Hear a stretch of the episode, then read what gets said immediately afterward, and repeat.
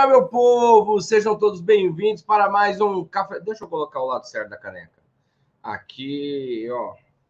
Amizade, ó a canequinha do Val na Kombi. Sejam todos muito bem-vindos para mais um episódio do nosso Café com Oficina VHE, o nosso programa diário de conhecimento, atualização e preparação né, para o mundo da reparação em veículos híbridos e elétricos. Aqui nós temos o grande intuito de formar a maior comunidade do Brasil, quiçá da América Latina, em profissionais especialistas, especializados em veículos híbridos e elétricos. Se você está aqui, é porque faz sentido para você, ou você é pró, e se você não é pró, vou falar uma frase que já virou verdade. Se você não é pró, meu amigo, e é do setor automotivo, você será, certo? Então estamos junto e misturado nesta manhã de quarta-feira. Hoje o tema é campo de batalha. Mande sua pergunta aí sobre o que você quer saber, sobre o dia a dia, sobre as ruas, sobre as oficinas, sobre a indústria, o que, que está acontecendo, o que, que não está acontecendo, o que, que eu preciso fazer, certo? Então é isso. Juntamente comigo. Ah, eu sou Francisco Almeida, sou diretor da Flex Company, mas sou seu amigo, né? E me sinto, me considero um responsável e um agente condutor para alavancar a tua carreira no mundo dos elétricos, certo? Juntamente comigo, o nosso mentor, o nosso professor Val. Muito bom dia, Val! Bom dia, Francisco. Bom dia, galera. Bom dia com muita energia, alegria e tecnologia. Poxa vida, que gostoso estar aqui com vocês. Francisco, eu estou vendo a sua imagem um pouquinho embaçada. Eu não sei se eu tirei a remela do meu olho Entendeu? eu, vou te falar, eu vou te falar o que, que é. É a nossa maravilhosa internet. Ah, eu pensei que fosse o, o zóio do computador ou o meu zóio, que não estava zoiando direito. É a oscilação da internet, Val. É, infelizmente. Eu não sou de reclamar do Brasil, não. Mas a internet do Brasil é ruim. Ah, mas, mas vamos em frente. Uma hora melhora. Nós, nós somos resilientes, perseverantes. Gente, eu tenho duas, duas notícias muito boas para vocês, tá? Primeiramente, que daqui a pouco estaremos na sede do governo do estado de São Paulo, juntamente com o governador e com a Toyota, porque eles vão é, declarar ao público aí investimento aqui no Brasil, ok? Então a Toyota já se posiciona de uma outra maneira, né, no mercado brasileiro é, fazendo aí investimento forte e com foco na eletrificação veicular. Então, prepare-se, nos acompanhe aí nas redes sociais, porque teremos muitas novidades no final do dia de hoje, ok? Vamos ver se consigo fazer uma transmissão lá online do Palácio dos Bandeirantes, né, para o pessoal dar uma olhada aí nas redes sociais. Mas é, primeiro temos que chegar lá e, e ver se é possível. Segunda notícia importantíssima, né? O Brasil entrou no mapa global, global de lítio para bateria de carros elétricos. Veja só, né? A Sigma Lithium inicia a extração de lítio, lítio verde, em escala comercial no estado de Minas Gerais, ok? Então, é o que nós sempre falamos, todos os dias aqui temos notícias quentes, notícias boas, primeira mão para todos vocês que estão conectados conosco, e sem dúvida nenhuma, aí que é a oportunidade de avançar, sair na frente, ok? E se posicionar no mercado de veículos eletrificados. Eu sou Val Arraes, especialista em veículos híbridos, elétricos e autônomos. Estou aqui para contribuir com seu crescimento profissional. Uau, é isso aí, pessoal, é isso aí. Então, notícias fresquinhas e informação de conteúdo técnico, que é o que a gente vai fazer agora. Coloque sua pergunta aqui, que se der tempo a gente vai responder. Por falar em pergunta, já vamos começar com uma pergunta. Ontem nós tivemos uma super. Uma não, duas super mentorias, né? Com duas turmas, show de bola. E ali houveram algumas perguntas. No final, a última mentoria foi bombástica, muita pergunta. E aí teve uma pergunta que a gente não conseguiu responder, o tempo estourou.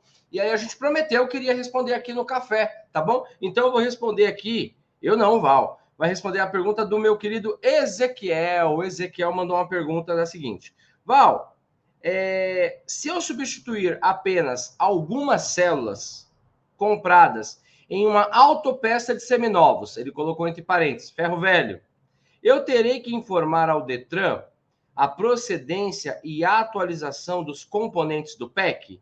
Nesse caso, o vendedor terá que passar todo o histórico e procedência da peça? Boa pergunta. E aí, Val? Se eu tiver que substituir algumas células compradas ou em um ferro velho, como ele colocou aqui, mas eu acredito numa casa de peça ou em algum desmanche, que é uma prática que eu acredito que vai rolar, né? Já que já não rola, tal. E aí, Val? Ele precisa declarar, ele precisa informar o Detran é, a procedência dessas células?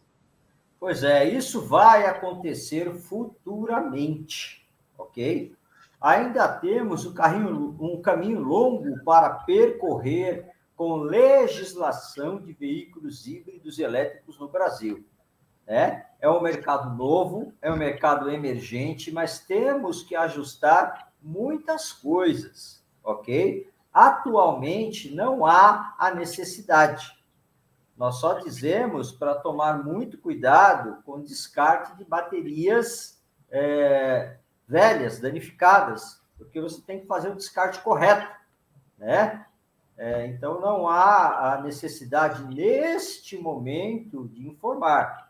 Mas lá na frente, devido à rastreabilidade de peças, partes e componentes, nós teremos que atualizar sim, ok?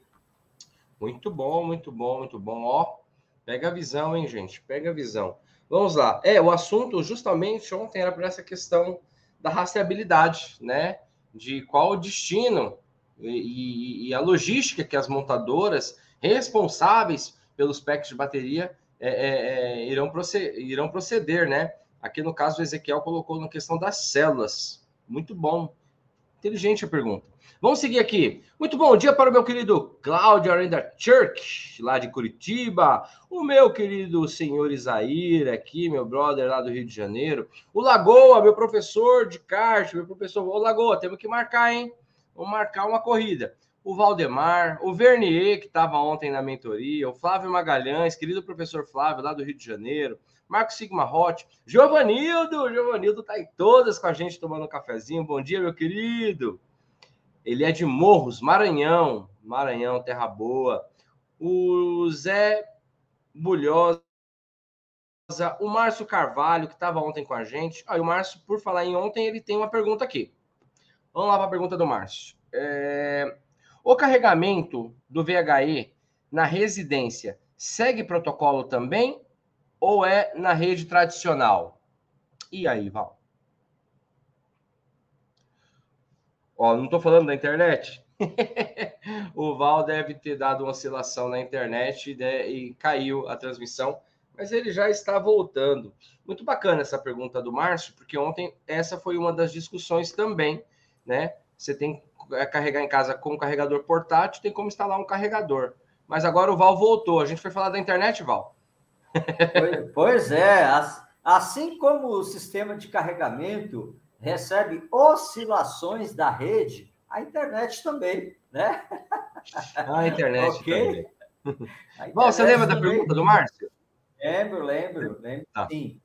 É, é, você pode carregar de maneira tradicional. Né? Quanto a isso, não tem problema nenhum. É um carregador portátil, né? É, o plug dele é um plug de três pinos, normalmente, você vai botar numa tomada comum para poder fazer o carregamento do carro. Esse carregador portátil, ele faz aí a leitura da demanda de energia, do fornecimento de energia da tua casa. E ele tende a corrigir essas oscilações, ok? Por isso que nós falamos carregador inteligente, né? Além dele ficar corrigindo as oscilações, a demanda de energia, né? os picos de energia, ok? Ele também estabiliza né, a entrada de energia no carro. E se ele detectar que há alguma falha, ele bloqueia, ele não carrega, ok? Muito bom, muito bom, muito bom. Vamos seguindo aqui, pessoal. É interessante, né, a gente entender, esse também foi um tema de ontem, é, o pessoal fala sobre ponto de carregamento e a possibilidade de carregar em casa, né? O Val já explicou para a gente, os, os, veículos elétricos, ele vem como um celular, ele vem com, ó, no caso o meu está carregando neste momento, ele vem com um carregador portátil, que você pode ligar na tomada simples de casa. O que não pode se confundir é que se você instalar um Allbox, um carregador em casa, aí exige uma, uma, uma fonte dedicada, né, Val? Aí existe uma, uma um cuidado especial, né? Um, como se fosse um chuveiro, mais ou menos assim? Isso aí é um circuito dedicado. Circuito dedicado, boa. É, boa. é, um, é um circuito que sai lá do quadro de energia diretamente para essa tomada. Ok? Com os dispositivos de segurança adequados. O disjuntor, o DR, né? Então, assim como você falou, Francisco, como o chuveiro, como a torneira elétrica, né? Então, precisamente é isso, um circuito dedicado. Muito bom. Entendeu, galera? O carro ele vem com carregador portátil, mas se você for instalar um wallbox, precisa do circuito dedicado, como o Val explicou aqui. Vamos seguindo aqui. Meu, coisa que está acontecendo muito, muito. Tem em condomínio, tem nas casas, tem na empresa, tem, de, tem diversos. É, muito bom dia para o Wesley Ribeiro, que está aqui com a gente. O Leonilson, que estava ontem. O Buiu, fala Buiu. O Eduardo. O Rogério. Deixa eu ver. Tem uma pergunta do Wesley aqui, ó. Vamos lá. O Wesley colocou. Francisco Ival, uma pergunta. Quando uma ou duas células estão danificadas, o veículo perde potência ou ele nem dá partida? Boa pergunta, Wesley. Boa pergunta. E aí, Val? Uma ou duas células danificadas ou apresentando ali, né, defeito na bateria. Qual, o que, que ocorre nesse caso? Ok, vamos imaginar né, a configuração do pack de baterias. Ok? Nós temos o pack todo, né? E nós temos módulos lá dentro do pack. Nós temos subdivisões. Dentro desses módulos, nós temos várias células, conjunto de células. Né? Algumas com oito, outras com seis, outras com dez, depende muito da montadura. Essas células, né, vamos falar que parou de funcionar três células. O que, que acontece? O BMS ele desabilita o módulo. É, o que, que vai acontecer com o automóvel? Só vai perder autonomia. Ele não perde potência. Ele não deixa de funcionar.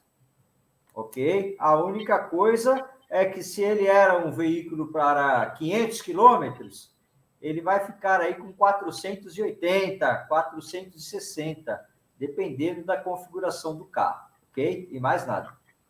Muito bom. Bom, agora eu tenho uma pergunta em cima disso. É...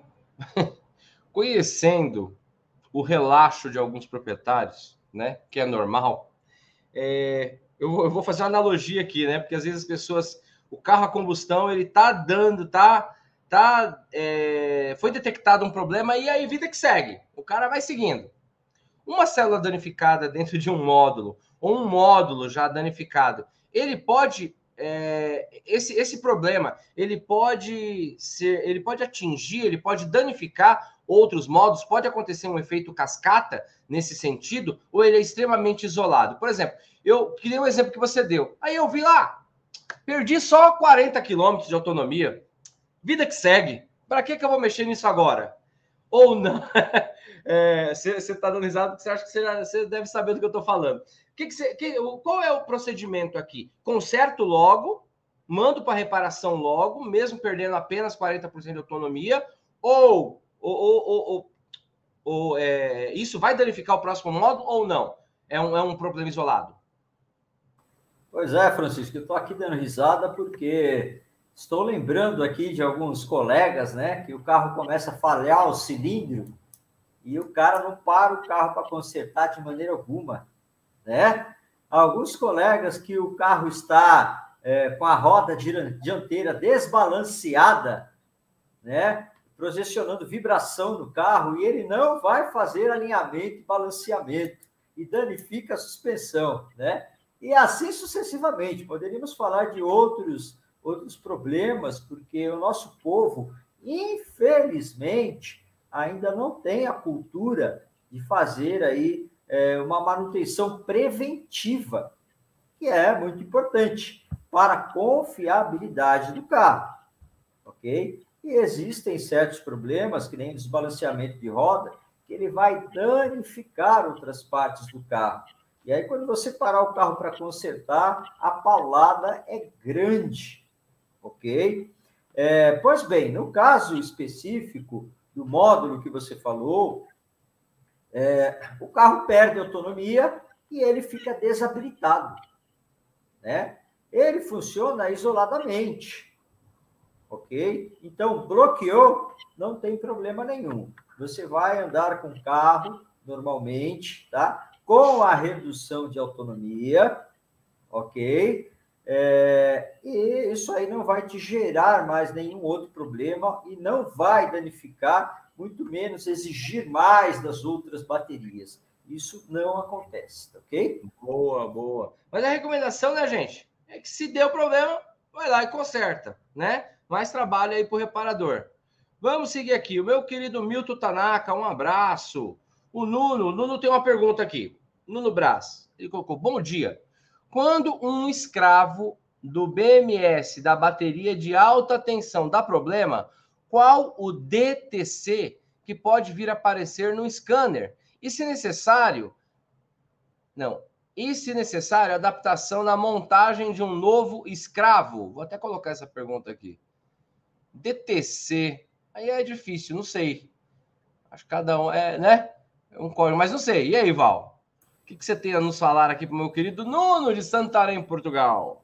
Pois é, Francisco. DTC é o código de falha, né? Ele gera um número lá e esse aí é o código de falha, né? É, em especial do, do BMS, ele é conjunto motriz, ok? Então começa com a letra P de powertrain, né? É, conjunto motriz do veículo, poder de arrasto ok? É, Nuno, nós ainda não tivemos essa falha, tá? Eu não lembro a quantidade dos DTCs que eu já vi aí de veículo elétrico, que são muito grandes. Eu, eu vi essa falha numa literatura, mas ela não ocorreu. Né? Se der falha de BMS, vai gerar um DTC lá com a inicial P de powertrain, sem dúvida nenhuma, ok? Mas até o presente momento que eu saiba, né? E você sabe muito bem que nós estamos conectados com o mundo todo em relação a veículos elétricos, que eu saiba, até hoje não tivemos uma falha dessa. O que aconteceu é que tivemos uma falha no sensor de temperatura que manda o sinal para o BMS, para o escravo, tá? E aí gerou falha de temperatura, ok? Mas era o sensor que havia danificado e mais nada. E a substituição, ela é imediata. Tira um, caixa outro e tá tudo bem, tá tudo certo, ok? Vai funcionar tranquilamente. O sistema vai reconhecer e habilitar o carro, ok? Muito bom. Vamos para mais uma pergunta aqui. Essa daqui é boa, hein? Do Aristeu. Deixa eu até colocar na tela. Ele colocou: Bom dia, professores e todos que nos acompanham. Qual o motivo de tanta oxidação nos barramentos das baterias da Toyota? Seria material de baixa qualidade ou devido líquido refrigerante? Boa pergunta, o Aristeu trouxe uma pergunta aqui de campo de batalha. É aquilo que a gente vê no dia a dia, né? Então, Aristeu está questionando aqui por que de tanta oxidação no barramento das baterias da Toyota. E aí, Val? Defeito intermitente, falha aí conjunta, casos isolados, ou realmente é um material de menor qualidade? Oh, não é questão de ser de, de, de pior qualidade, de menor qualidade o material. né? Eu montei muito painel elétrico. E recentemente montei o painel elétrico do Gurgel, né? Com barramentos de cobre. Ok? Deixa eu ver se eu acho aqui. Com barramentos de cobre. O que acontece? Ó, aqui vocês conseguem ver. Aí onde está prata, ó, é barramento de cobre. Ok? Esse painel eu acabei de montar. Por que, que ele não está da cor do cobre? Por que, que ele está prata? Porque eu dei um banho nele. Muita gente faz, a gente fala estanhar, né? Muita gente estanha. Ok? Pega estanho e é, passa no barramento. Porque o cobre, ele tem essa propriedade de oxidar, oxidar em contato com oxigênio ok? E existe uma outra coisa também. Quando você dá um banho no barramento, você não pode botar a mão. Você tem que usar luva. Porque se você botar a mão, ele também oxida. Fica escuro. né? Principalmente se você é, é com seu nível de ácido úrico um pouquinho alto. Né? Então, são características dos materiais, ok?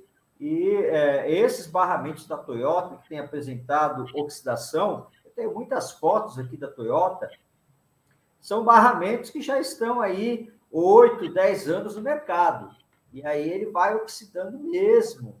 É característico do cobre. Não há nenhum problema de qualidade do material da montadora, ok? Muito bom, muito bom, muito bom. Vamos seguindo aqui com as nossas perguntas. A próxima aqui é do Eduardo Alencar. Muito legal. Ele colocou aqui, ó. Uma pergunta: vamos poder usar scanner ou osciloscópio? E eu reitero, ou os dois. Pois é, Francisco, vamos utilizar os dois, né? Osciloscópio é de suma importância para verificar inversor de frequência, chaveamento né? O qual você não vai conseguir fazer essa verificação da onda senoidal do pulso PWM, né? É, com o, o scanner. O osciloscópio ele é mais preciso, né? Então isso é muito muito importante. Você vai utilizar os dois, né? E alguns vão utilizar o terceiro elemento, ok? Que é aí o megômetro para poder verificar a resistividade do circuito e dos componentes. Muito bom, muito bom, muito bom. Ó, o Zé, o Eduardo Alencar, ele é de Arujá, São Paulo, terra boa, o Val conhece. Opa! Arujá, muito bom. Sempre estamos aí almoçando os grandes políticos da região, viu? Isso aí. Um abraço para o Prata Auto Center, lá de Cuiabá, Mato Grosso, Terra Boa. Cristiano Ribeiro, meu brother. O Zé Carlos, Taboão da Serra. O Zé Rocha, Zé Rocha, lá de Rondônia. O David Tavares. Marcelo Jeremias, o Rafael Paiva, de Osasco, São Paulo. O Reinaldo. Tem uma pergunta aqui do professor Flávio, vou colocar na tela. Professor Flávio do Rio. Vi uma matéria esta semana que tem um projeto para acabar com os carros mais velhos que o governo quer fazer para dar lugar aos carros ecológicos. Isso procede? Rapaz, vai arrumar briga aqui, hein, Flávio? Os caras que gostam de carro velho vão ficar doidos com isso aí, rapaz. Val, existe alguma iniciativa? É óbvio, é óbvio que vários países têm. A China, por exemplo, né, os Estados Unidos, vários países têm ali uma, um movimento, um incentivo para essa troca da frota, né? Mas, Val, isso procede? Tem algum, aqui no Brasil, já tem algum indício desse, desse movimento? É, professor Flávio, procede, né? Nós temos, estamos vendo aí a movimentação do governo federal, estamos conectados com eles, ok? E eles falaram aí também que vão tirar a Peugeot de circulação, né? Peugeot é carro velho. Kombi antiga, né? Com placa de coleção, não. Os, os que forem colecionáveis, né? Ainda vão permanecer para a história da memória da indústria automotiva, né? É brincadeira, mas o que está acontecendo e que o governo tem, tem debatido conosco essa situação é o programa de renovação de frota.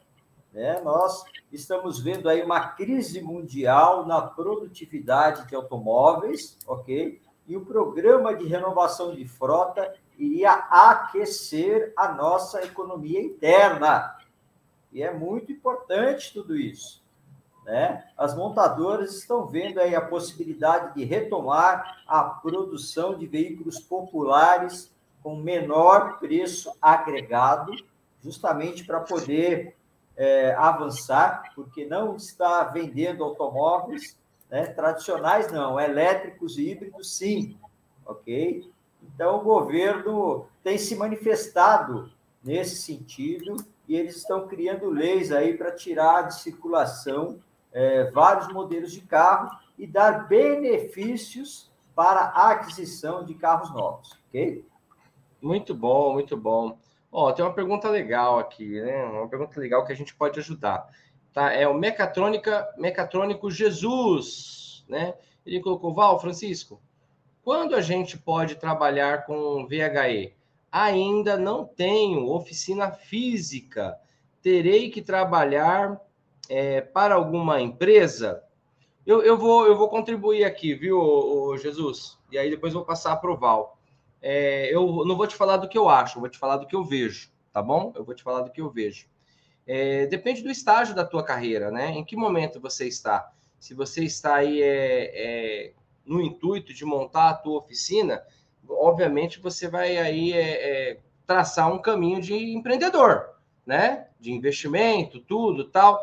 esse é um caminho, né? Nós temos vários aqui, vários empresários do setor automotivo, né, de todos os portes, de pequeno a o, o, o, gigantesco, que já trabalham com veículos elétricos, né? Nós temos amigos aqui da nossa região, né, de outros estados, que já colocou lá, já fez a fachada da tua oficina, né, como profissional especializado em veículos elétricos, diversos, diversos. Não dá para contar agora, é, não dá para fazer conta de padaria, são muitos, tá? em contrapartida, você, nós também temos profissionais como o Anderson, que passou na Virtual, como o, o, meu querido, eu esqueci o nome dele, um, um, aluno que ele acabou de se formar, uma oficina da região dele, de Indaiatuba, se não me engano, viu que ele era profissional de veículos elétricos e já foi lá e roubou o talento, pegou o cara e já pagou uma quantidade a mais, já colocou ele para supervisionar. Então você tem esses dois caminhos, meu querido. Na tua fala aqui, eu entendo que você está ali no meio. Assim, enquanto eu, não, assim, eu ainda não tenho oficina, terei que trabalhar para alguma empresa, você tem essas duas possibilidades. Depende do caminho que você quer trilhar agora, depende do teu momento de vida, né? Se você está disposto a investir, montar a tua empresa, montar uma oficina, ou se você vai aí, e eu vou te falar uma coisa, você como pró, eu acredito que você é pró, você com as suas patentes ali, faixa azul, profissional especializado em diagnóstico, faixa verde, profissional especializado em baterias, faixa marrom. O teu currículo, ele fica muito mais atrativo. E tá chovendo a empresa. Hoje o que hoje o que precisa é mão de obra qualificada. A gente fala isso quase que todos os dias. As empresas estão atrás de mão de obra qualificada. Então você está no caminho certo, meu querido. Depende agora da tua escolha, o que, que você quer para a tua vida e qual é o teu momento. Nada te impede de você começar numa empresa e trabalhar para montar a tua empresa também, como diversos milhões de empreendedores fazem no Brasil, certo? Essa é a minha, é, não é opinião, essa é a estatística que eu tenho aqui. Val, sua opinião, sua sugestão, seu conselho, seu feedback para o nosso querido Mecatrônico Jesus. Não, você foi preciso, Francisco. Né? É, eu tenho muitos amigos que têm oficina, gostam de oficina, ficam 15 horas por dia dentro da oficina, finais de semana trancados dentro da oficina, e a oficina é a vida deles. E está tudo bem, cada um tem um perfil diferente. Eu tenho outra, outros amigos que são grandes reparadores que eles não querem oficina. Eles querem prestar consultoria para outras oficinas, né? Eles querem dar suporte técnico para as oficinas. E aí o cara administra o seu tempo. Cada dia ele está numa oficina diferente, né? Um desafio diferente. E o dia que ele não quer trabalhar, ele não trabalha. E administra o tempo dele. Sim. Né? Diferentemente da oficina, que você tem ali a responsabilidade de entregar o serviço para o seu cliente. Ok? Então, são é, situações diferentes para perfil de pessoas diferentes. E você precisa ver qual é o perfil que você mais se enquadra. Né? E tenho amigos também que só faz diagnóstico e laudo de carro. E não querem trabalhar em oficina. Ok? Então você precisa se encontrar, descobrir qual que é o seu perfil e atuar. Agora, espaço para trabalhar tem muito, ok? É isso que eu ia falar. Espaço para trabalhar tem demais. E se você é pró, se você é um profissional especializado em veículos híbridos elétricos, o mercado está gritando: preciso de você. Eu escuto isso do mercado. Preciso de você porque não tem essa mão de obra qualificada, entendeu? Então, quem é pró está aí alguns anos, luz na frente das, dos demais, certo? Bom, pessoal, nós chegamos aqui ao final do nosso Café com Oficina, tá bom? Foi muito bom estar com vocês. Tem muitas perguntas, mas muitas perguntas. Eu tenho uma sugestão para te dar. Volta amanhã. Volta amanhã, chega antes, já bota a tua pergunta lá no topo do chat que a gente pega e responde, certo? Pessoal, um grande abraço. Que Deus abençoe a vida de vocês. Tamo junto e misturado. E para encerrar com chave de ouro, vou pedir para o meu querido Val se despedir de vocês. Val, vamos embora? Vamos lá, Francisco, gratidão imensa em estar aqui com vocês, né? Amanhã é quinta-feira, é, o, o, a live aqui será com o professor Rodrigo, ok? Sexta-feira é feriado, então nos veremos na segunda-feira, né? E a, nos acompanhe nas redes sociais, que eu vou botar lá as novidades de hoje, é, juntamente com a Toyota no Palácio dos Bandeirantes, sede do governo do estado de São Paulo, ok? Um grande abraço, muito sucesso e até a semana que vem. Valeu, pessoal. Tamo junto.